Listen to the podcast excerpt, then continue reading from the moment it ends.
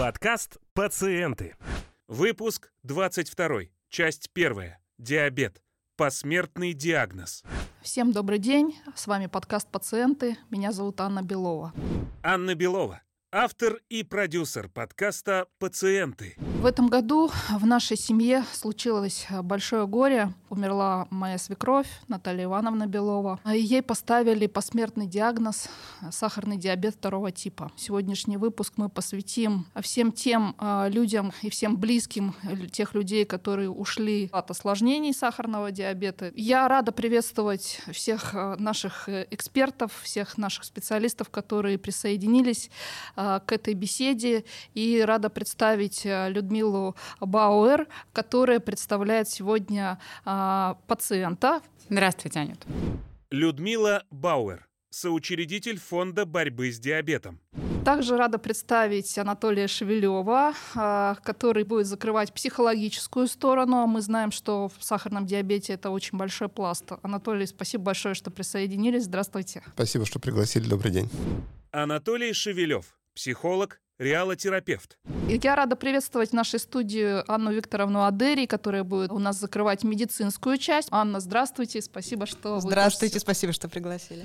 Анна Адери, практикующий врач-эндокринолог. Людмила, первый вопрос у меня сегодня к вам. Я знаю, что в вашем фонде огромное количество пациентов, и вы работаете по всей стране. Встречались ли вы э, в своей практике э, с вообще с историей посмертного диагноза? Как, на ваш взгляд, в России это злободневная тема или же это просто такие вот редкие случаи, на которые мы вот, к сожалению, в своей реальности столкнулись? Честно, твоей истории мурашки. Все-таки у нас выявляют диабет второго типа с осложнениями. Мужчине пришлось ногу отрезать во время ампутации. Выяснилось, что, оказывается, рана не заживала, потому что уже больше года у него там сахарный диабет, да, но никто на сахар у него не проверял.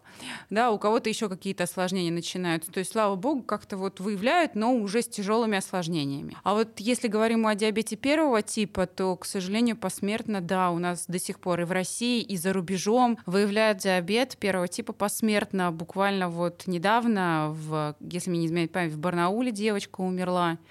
А, в кому вошла и не вышла. У нас в Калуге девочка родила, ей все ставили, что у нее депрессия послеродовая, она ходила по врачам. В конечном итоге она вошла в кому и умерла. Это, к сожалению, есть.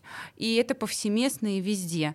Здесь э, много причин, я думаю, что мы потом будем разбирать, почему это происходит. А вообще есть какая-то статистика, э, да, по, э, может быть, в мире или в нашей стране? Нет, официальной такой статистики нет, к сожалению. Официально такой статистики статистики не ведется.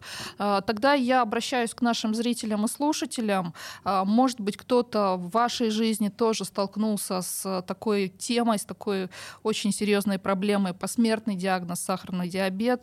А, мы очень просим вас поделиться вашими историями. Людмила, я думаю, что ваш фонд тоже в том числе да, не останется равнодушным и будет заинтересован в том, чтобы иметь такую картину, что же происходит у нас с этим направлением. Я знаю, что у вас тоже сахарный диабет. Да? А, поделитесь, пожалуйста, вашей историей. Э, как долго вы выявляли ваше заболевание? Я заканчивала 11 класс, и, видимо, на стрессе, плюс небольшое ОРЗ у меня было. Я стала худеть, и мне постоянно хотелось э, в туалет. То есть по частое мочеиспускание мне появилось, хотя воду я не пила. Все подумали, что это ну, чисто нервничаю, и как бы на это не обращали внимания. Но потом уже летом мы стали обращаться к врачам. Педиатр, мне на тот момент было 17 лет, они меня отправили к неврологу, меня лечил невролог какой-то период времени, потом меня отправили к психотерапевту, считали, что это тоже на психологическом уровне что-то идет не так. Потом, когда уже начались проблемы с почками, с мочевым пузырем, меня уже отправили к нефрологу и урологу, и в конечном итоге мне был поставлен диагноз диагноз э, нейрогенный мочевой пузырь, и мне его нужно было вырезать. У меня он немножко развивался не так, как э, должен был развиваться. То есть э, сейчас это бы назвали бы мочь диабетом. То есть э, когда он и не первый, и не второй тип. У меня уже был на тот момент диабет, но он не был ярко выраженный. Но никто у меня не проверял сахар в крови. Мне брали биохимию, общий анализ крови. Но так получилось, что в конце декабря месяца моя тетя по маме попадает в больницу с кетоацидозом. Как раз у нее выявили диабет первого типа. Она резко похудела, ей стало плохо, вызвали скорую, и у нее оказался кетоацидоз. И мама, конечно, после праздников повела меня сдать анализы, и у меня выявили сахарный диабет. Слава богу, ничего мне не вырезали. Я хочу обратить внимание всех участников, да, что заподозрили не врачи, да, Нет. а именно а, близкие родственники, которые были очень вовлечены в а, процесс излечения. Это очень важный момент. И, э, Людмила, вот сразу же давайте с вами посчитаем, сколько, получается, по времени заняла постановка правильного диагноза. meg på Ynvar. С мая по январь. Но это еще достаточно быстро, Но правильно? мне повезло, что он у меня развивался медленно. Если бы он не развивался, например, как у тети, это могло просто закончиться кетоацидозом и смертью. Это буквально в течение месяца-двух. Мгм. Анна Викторовна, я хотела бы вас присоединить к нашей беседе. Э, Ну, во-первых, что мы услышали от Людмилы, да, э, что есть сахарный диабет разных типов. Во-первых, в чем особенность, да, вообще в чем суть э, заболевания. Ну и, конечно же, к вопросу о постановке диагноза, э, может быть, есть у вас какая-то картина, вот сколько проходит вот этот путь пациент, прежде чем ему поставят диагноз, ну хотя бы условно. Как было сказано выше, несколько типов диабета существует. Диабет первого и второго типа – это наиболее распространенные диабеты, скажем так, виды диабета. Диабет первого типа – это аутоиммунное заболевание, то есть разрушаются аутоиммунным процессом клетки, которые вырабатывают инсулин. То есть инсулина просто нет в организме, и глюкозе некуда деваться, она просто не может утилизироваться, скажем так, в клетки заходить. Диабет второго типа – это заболевание, которое характеризуется больше так называемой инсулинорезистентностью. То есть инсулина там более чем достаточно, но клетки его просто не видят по тем или иным причинам. Чаще всего это бывает э, вследствие ожирения, то есть просто э, ломается, грубо говоря, рецепторный аппарат и глюкоза просто остается в крови. Бывают еще симптоматические формы диабета, ну, вследствие разных там эндокринных тоже патологий, э, выработки контринсулярных гормонов. В общем, видов диабета действительно очень много. По поводу диагностики э, с диабетом второго типа, ну, действительно, это на моей практике было а, несколько пациентов, у которых тоже не могли заподозрить э, диабет, тоже ходили с жаждой, ходили с какой-то слабостью, ходили а, к гинекологу женщины ходили по поводу зуда во влагалище. И чаще всего это либо соседи, либо подружки, либо родственники просто говорят, проверь глюкозу в крови. То есть такой бабушкин метод, можно сказать. Диабет таким образом подтверждался. Ну, конечно, это был не первый тип, это был второй тип диабета. Подкаст «Пациенты». По поводу диагностики. А, Не всегда мы можем а, диагностировать сахарный диабет только лишь по глюкозе. То есть если это диабет второго типа, начальная стадия этого заболевания, то а, глюкоза может периодически повышаться и когда-то быть нормальной. То есть мы можем ее просто не поймать. Из-за этого диабет может долго оставаться недиагностированным и выявляться уже на стадии осложнений ретинопатии, нефропатии, нейропатии, а то и инсультов и инфарктов. Многие пациенты узнают, что у них повышен был сахар, причем длительное время, уже когда попадают на госпитализацию по поводу инфарктов, инсультов. Сейчас мы остановимся, потому что очень э, много важной информации, да, мы проговорили. Но первый момент, мы понимаем, что типов много, и э, что их объединяет, почему эту группу вот этих вот видов э, называют сахарный диабет. И сразу же второй момент, который очень важно, какие признаки ключевые, которые их объединяют, вот эти группы видов диабета. Сахарный диабет – это прежде всего гипергликемия, то есть повышение уровня глюкозы в крови.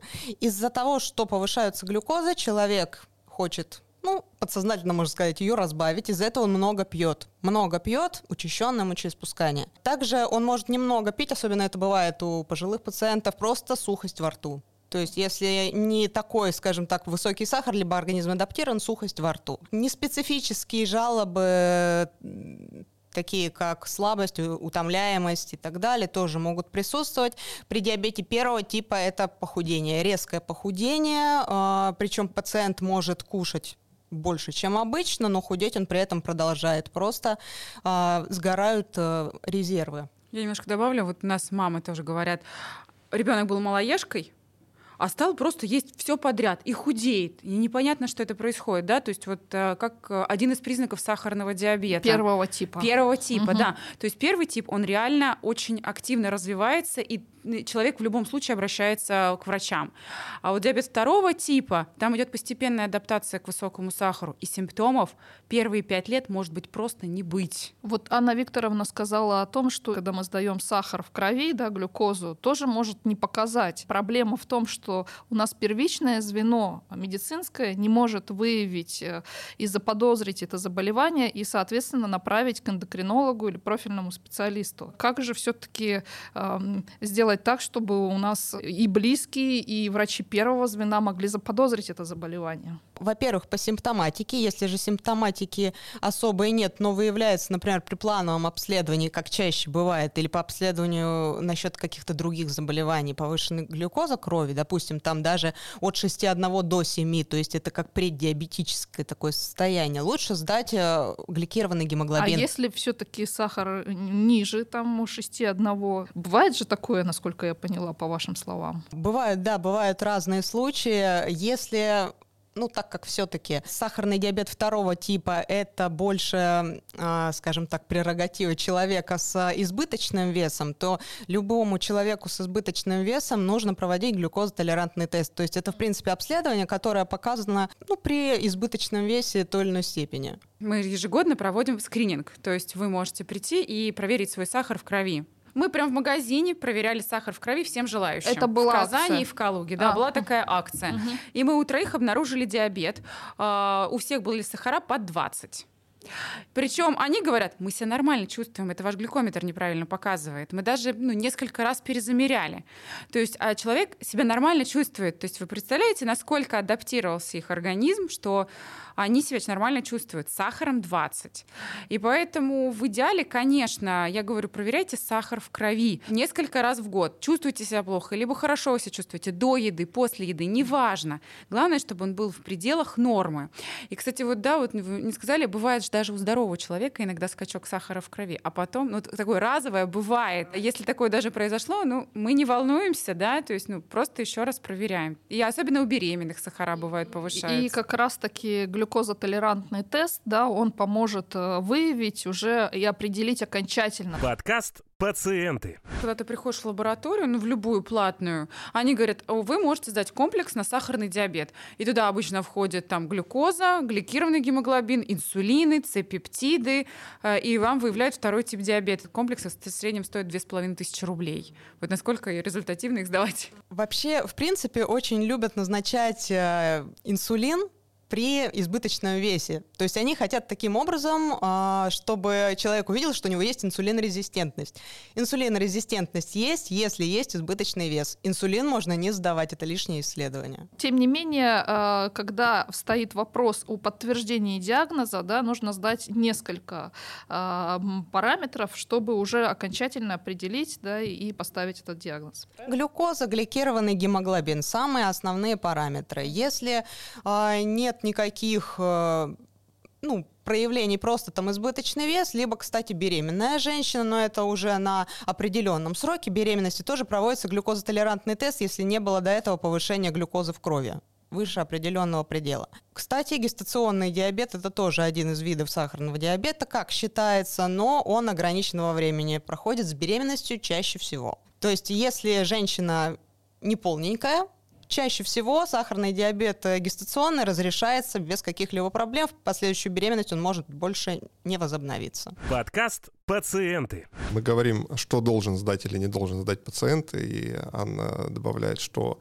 может или, или должен назначить врач. И вот я хотел бы поднять вопрос организации медицинской помощи. Удивительно, например, что в случае с Людмилой она за полгода э, никто не озаботился ее уровнем глюкозы в крови, хотя в биохимический анализ, по идее, ну, в стандарт входит. И вот, наверное, вопрос к Анне. Вот интересно, что сейчас, например, с точки зрения организации медицинской помощи входит стандарт, да, и что, например, врач а, в отношении того или иного пациента должен сделать. Не то, что там мы говорим, а, уважаемые пациенты, если у вас сухость во рту, идите в лабораторию, заплатите 2,5 тысячи и что-то узнаете, да, а что, по идее, ну, как бы медицинская система должна делать, например, при там, индексе массы тела такой-то, вам нужно сделать делать то-то, то-то, то-то. Или если этого нет, то это вопрос, опять же, да, ну вот к организации медицинской помощи в целом. Меня-то тоже мучает тот же вопрос, потому что моя свекровь, да, мы э, полтора года э, пытались выяснить диагноз, первичный диагноз поставить. И а, мало того, что она там ходила в поликлинике по ОМС, мы дополнительно купили ДМС. Когда уже мы получили посмертный диагноз, а, мы а, уже сопоставив все вещи, мы поняли, что все осложнения, которые были у нее, они указывали как раз-таки на вот этот первичный диагноз диабета. Да? Но первичное звено медицинское, оно не заподозрило. Они не направили на глюкозотолерантный тест. Да? То есть, э, возможно, мы сейчас уже, конечно, полную картину не найдем, да, и не поймем, в чем была ошибка. Может быть, действительно глюкоза-то и не, не превышала серьезно там показатели. Но вот что нужно сделать, э, чтобы э, настороженность первичного звена поднять? И, как правильно сказал Анатолий, с точки зрения организации медицинской помощи, что нужно сделать, чтобы э, все-таки выявляемость у нас возросла? Вот как вы считаете? Ну, вообще, в принципе, раз в год при прохождении плановых плановых осмотров нужно сдавать хотя бы глюкозу в крови. Если уже были такие инциденты, повышения, скажем так, лучше сдавать и гликированный гемоглобин тоже. Но в чем проблема основная, скажем так, современного здравоохранения? Это в том, что эндокринологов в принципе сейчас мало. Основная нагрузка по сахарному диабету сейчас ложится на врачей общей практики, на терапевтов. То есть э, там может просто, опять же, не быть достаточной компетенции в этом вопросе.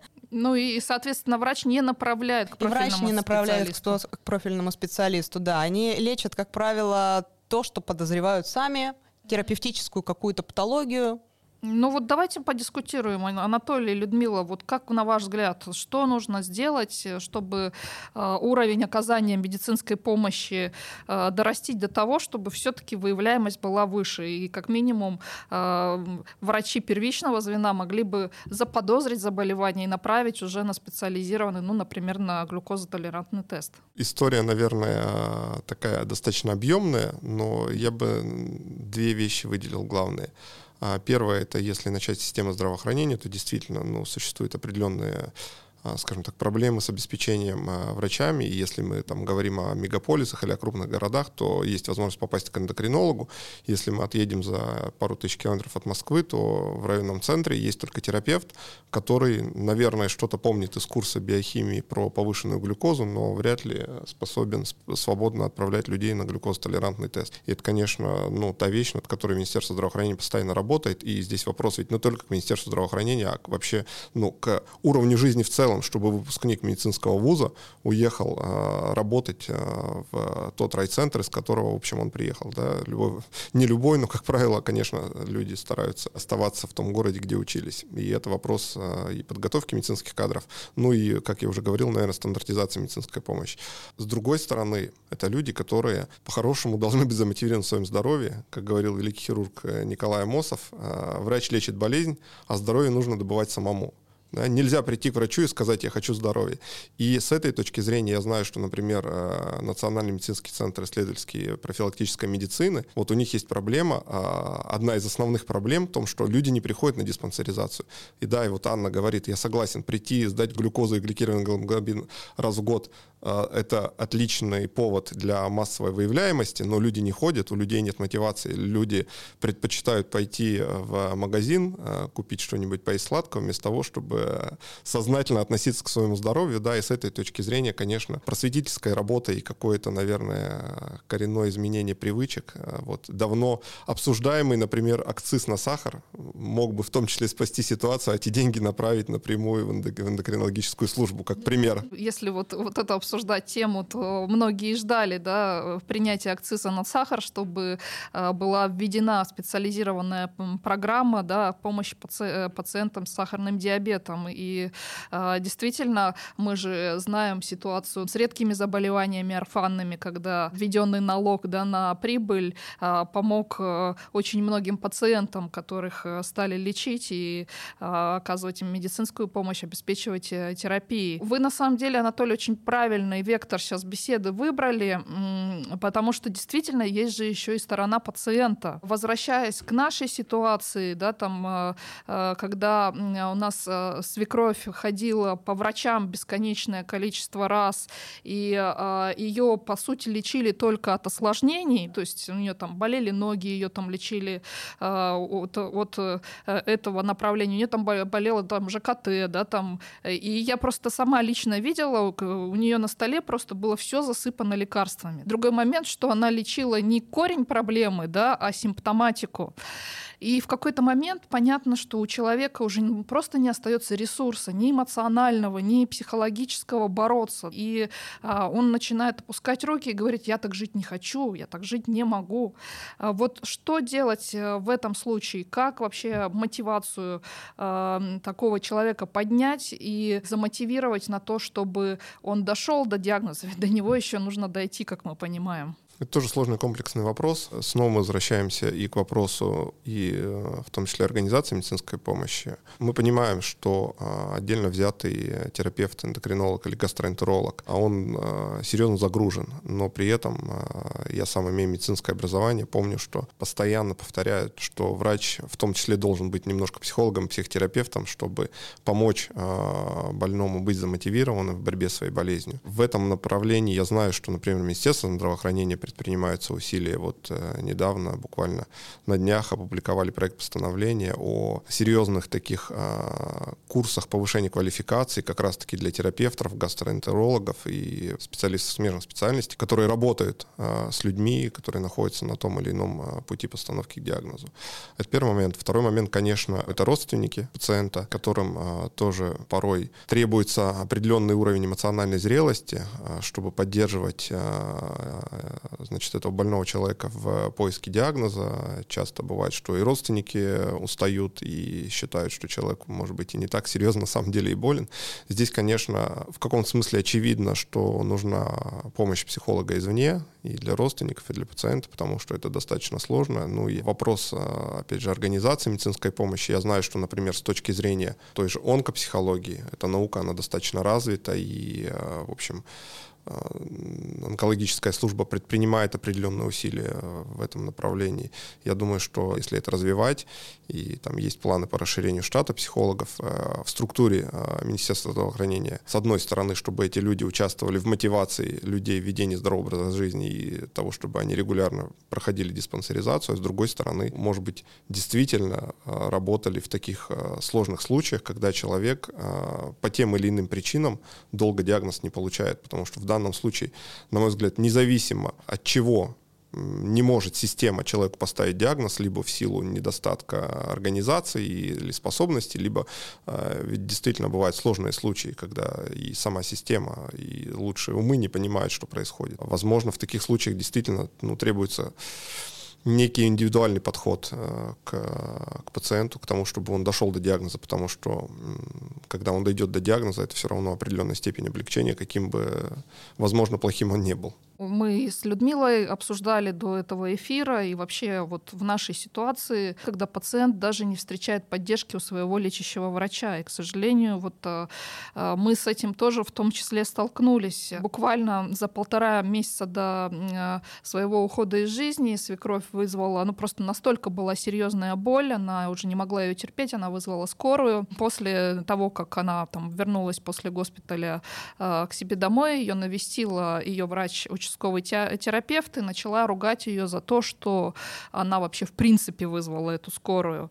А, при этом а, речи о том, чтобы помочь пациенту все-таки поставить диагноз, не шло, да, то есть ее поругали а, за то, что она вызвала скорую, что, дескать, у нас там то ли какие-то штрафные санкции, то есть терапевт не заинтересован. Я бы не сказал, что терапевт не заинтересован. Скорее всего, в глубине она души она достаточно заинтересована. Другое дело, мы, мы уже говорили, мы понимаем нагрузку этих людей понимаем, что есть э, определенное эмоциональное выгорание. Здесь мы говорим, когда про психологию, мы говорим уже, мы смотрим уже с другой стороны на тех людей, которые стоят на передовой, а, терапевты, врачи скорой помощи, которым нужно оказывать помощь, но они уже в, находятся в такой степени загруженности или а, усталости от работы в системе, что они не могут уже внимательно относиться. Опять же, вопрос к системе, как, как можно этим людям помогать или ну, что вообще система для этого делает. Я знаю, что, например, в западных странах анестезиологов после 35 или 40 лет, по-моему, не допускают к работе, потому что ну, считается, человек уже выгорел, и он не в состоянии также бороться бороться эффективно за жизнь человека, потому что речь идет о жизни и смерти, как это было раньше. И здесь, конечно, вопрос психологии с другой стороны, да, что этот человек, возможно, он заинтересован, и дело не в его низкой квалификации, дело в том, что он настолько устает на, на работе, устает от пациентов, что ему уже, ну, это превращается в рутину, да, он, он занимается тем, что заполняет много отчетов, и а, в данном случае для него, конечно, это проявляется как э, лишняя головная боль, вот так, такой, такой вызов. Я вот хотела уточнить у Людмилы, да, по следам нашего разговора. Я знаю, что у вас некоторые пациенты э, жалуются на то, что э, врач э, первичного звена, терапевт, не направляет к эндокринологам, потому что в случае, если не подтвердится диагноз, их за это ругают. Действительно ли это так? Понимаете, врач-терапевт — это как бы первый человек, который вас примет. И мало того, что есть выгорание, и я когда разговаривала с врачами-терапевтами, они говорят, это вы приходите, и вам кажется, опачки, диабет не обнаружил. А то, что у вас огромное количество заболеваний может быть. Представляете, сколько информации должно храниться в нашей голове. Это вам кажется, что так легко и просто, а на самом деле это не так. И поэтому мы вроде пошли в одну сторону, да, мы оказались неправы. Человеческая ошибка всегда существует. Подкаст пациенты. Завершая тему диагностики, да, и как раз-таки эффективного пути, да, вот сокращения вот этого пути а, к постановке диагноза, давайте мы вот буквально каждый по три тезиса а, кратких а, скажет, вот что, на ваш взгляд, важно осуществить? На мой взгляд, это мотивация людей к здоровому образу жизни, чтобы они не становились пациентами. А в дальнейшем, конечно, это определенные изменения а, в системе здравоохранения с точки зрения стандартизации или там э, разработки соответствующих целевых программ по борьбе с диабетом. И, как я уже говорил, я ярый э, сторонник того, чтобы вводить акциз на сахар, чтобы избегать подобных проблем, потому что если у нас социальная норма поведения, употребление много сахара, как мы можем отдельно взятого человека отговорить этого употребления? В этом смысле многие производители не заинтересованы в том, чтобы акциз был введен, потому что все-таки э, большинство продуктов наших э, содержит сахар. Ну, я, например, не за акцизы, за сахар. Объясню почему. Потому что мы живем в мире, где все взаимосвязано. Повышение цен там повлияет влияет на повышение цен в других вещах, да, и не факт, что это лучше скажется. Это первое. Во-вторых, то, что было уже здесь сказано, да, это просвещение людей. Как ни говори, все-таки должно из каждого чайника звучать о здоровом образе жизни, чтобы в каждую семью вошла эта определенная привычка. Если мы говорим о диабете второго типа, это очень важно, особенно если в роду у кого-то диабет второго типа есть. Основа питания, физической активности и именно психоэмоциональное состояние должно быть на первом месте в этой семье. Второй момент. Мы специально создали фонд борьбы с диабетом. Мы сами первотипники, и мы помогали всегда первому типу. Но у нас всего 300 тысяч в России. А вот почти 10 миллионов человек — это диабет второго типа типа. И мы решили, что мы пойдем к ним. И вот мы каждый год будем проводить фестивали по просвещению диабета, скрининги, чтобы люди сдавали. Нет у вас возможности дойти до диспансеризации. Дойдите до фестиваля, чтобы там проверить сахар в крови. А мы конкурсы тоже хотим запускать, чтобы через конкурсы доносить информацию о диабете. То есть мы как раз вот хотим зайти, чтобы из каждого чайника звучала эта информация. И, конечно же, необходим комплексный подход со стороны государства. Я очень надеюсь, что федеральная программа по диабету будет принято, что пациентское сообщество будет услышано в нем. И все-таки защитили наших врачей, потому что на них ложится огромный, огромный пласт работы, и, конечно же, они с ним не справляются. Поэтому мы будем выступать как поддержка нашим врачам. Спасибо большое, Людмила. Очень большое вы дело делаете, очень благое. Анна, я не случайно оставила вас человеком, который резюмирует, потому что действительно мы даже из текущей беседы поняли, что э, очень серьезная и э, нагрузка, и еще в том числе и психологическая нагрузка на ваших плечах. Действительно, многие винят там врачей в том, что да, случилось, э, и происходят какие-то такие, к сожалению, э, уже летальные исходы. Вот э, на ваш взгляд, что стоит, э, может быть, изменить или допривнести, чтобы э, ситуацию улучшить, и в том числе э, улучшить и ваш психологический фон э, для того, чтобы, в общем-то, вы могли делать свою работу беспрепятственно и помогать пациентам. Если сначала говорить о том, что как облегчить жизнь именно врачам, во-первых, должно быть больше эндокринологов. Все-таки расширять штат эндокринологов, чтобы не было такой нагрузки на одного человека. Потом все-таки нужно на одного пациента давать больше времени в государственных э, учреждениях. И, и в том числе терапевтам первичного да, звена. Да, Мгм. им тем более, потому что собрать нормальный анамнез, как э, говорили еще во времена моего обучения, правильно собранный анамнез — это половина диагноза. То есть тут уже а, нормально за 15 минут, когда нужно еще записать, когда нужно там открыть направление к другим специалистам и так далее, это сделать в принципе невозможно. А потом все-таки врачам общей практики или терапевтам все-таки следует обращать внимание на вес пациента, потому что ожирение очень часто пропускается. Ну, пришел толстенький человечек и пришел, и как бы позанимались его давлением и так далее, а то, что все-таки за этим а, давлением может там еще какие-то а, скрываться еще и проблемы другие со здоровьем, тут уже а, внимание особо никто не обращает. А пациент, как правило, может и не знать, что может он с диабетом ходит уже длительное время. В любом случае там человек в сознательном возрасте, да, все равно а, бабушки, дедушки, они ходят к врачам, все-таки глюкозу нужно назначать. Глюкозу, гликированный гемоглобин, а, потому что все-таки второй тип это заболевание возрастное, и у лиц пожилого возраста все-таки его выявить гораздо проще, чем у лиц молодого, потому что они просто не обращаются в поликлинику. Ну, как я уже говорила, да, проведение глюкозотолерантного теста, оно на поток не поставлено в поликлинике, и все-таки два раза сдать глюкозу и выпить стакан сладкой воды, ничего в этом э, сложного нет. Естественно, обращать внимание на симптоматику. То, что касается симптоматики, какие симптомы э, мы э, должны даже прежде всего у самих себя диагностировать, чтобы прийти к врачу, и даже если он нам не назначает глюкозу, мы говорим, дайте... Один раз в год вы должны мне выписать на сахар. Я прихожу к врачу и говорю, вы мне должны один раз в год... Беременные вообще один раз в месяц они проверяют, да, то есть а, если человек... У нас второй тип диабета выявляют у ди- детей. У нас 8 детей с диабетом в Калуге больны вторым типом диабета. Первым типом диабета могут даже заболеть люди в 45 лет казалось бы, когда в этом возрасте нельзя. Поэтому в любом случае один раз в год мы сдаем на сахар. Есть у вас симптомы или нету, это обязательное условие. Если у вас есть родители, у которых есть диабет, первый либо второй тип, если у вас есть лишний вес, если у вас есть стрессы, если вы неправильно питаетесь, в вашем в рационе есть много быстрых углеводов, типа шоколадок, соков и так далее, мы сдаем сахар два раза в год. Все, это основное правило, которое мы должны записать, с симптомами или без. А что значит лишний вес? Лишний это сколько? Вот да, все, а, все женщины говорят, господи, у меня 300 грамм, я такая толстая на весах.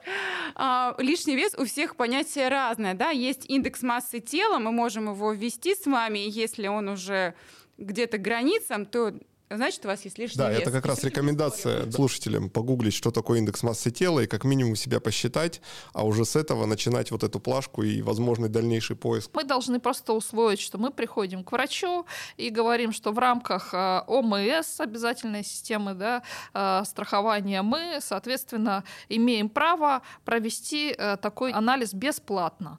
И, э, соответственно, это вводим себе в привычку, ставим себе в календарь и ходим, проверяем э, глюкозу и делаем глюкозотолерантный тест. Правильно?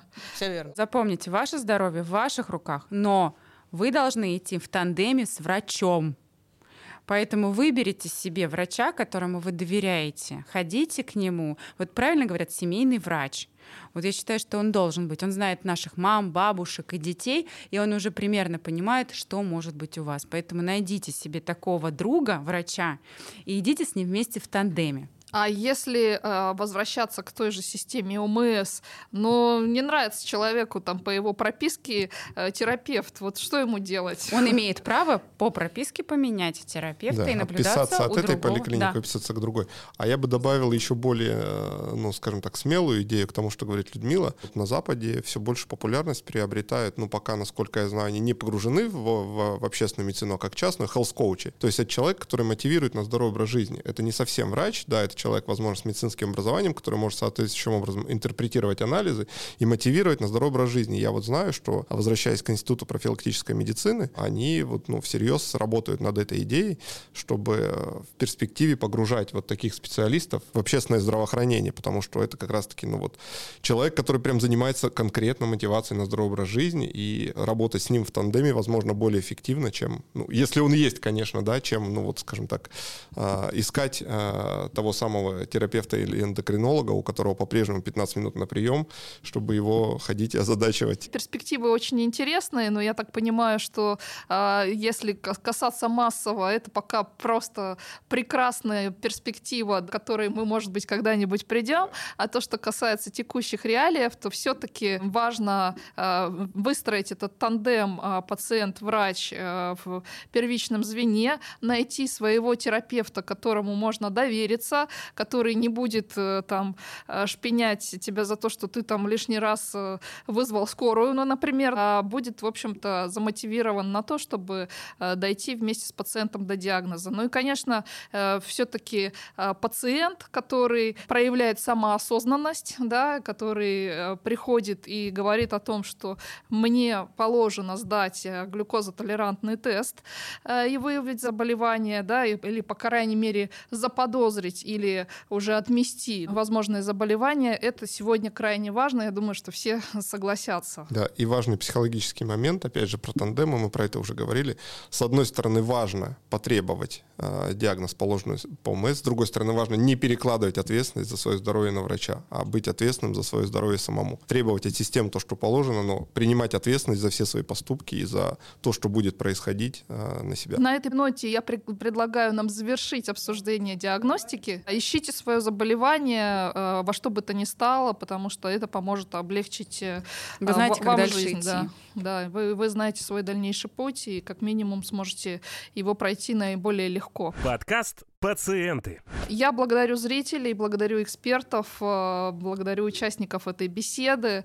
Э, Я надеюсь, что эта беседа нам способствует сократить путь диагностики сахарного диабета. Ну а в следующем выпуске мы уже предметно поговорим, а как же все-таки лечить сахарный диабет, э, как сделать так, чтобы продлить свою жизнь наиболее полно. Мы понимаем, да, это хроническое заболевание. Ну что нужно сделать, чтобы предотвратить развитие осложнений э, и э, чтобы продлить свою жизнь как можно дольше. Спасибо большое и до новой встречи. Ставьте лайки и подписывайтесь на подкаст «Пациенты» в аудио и видеоформатах социальных сетей.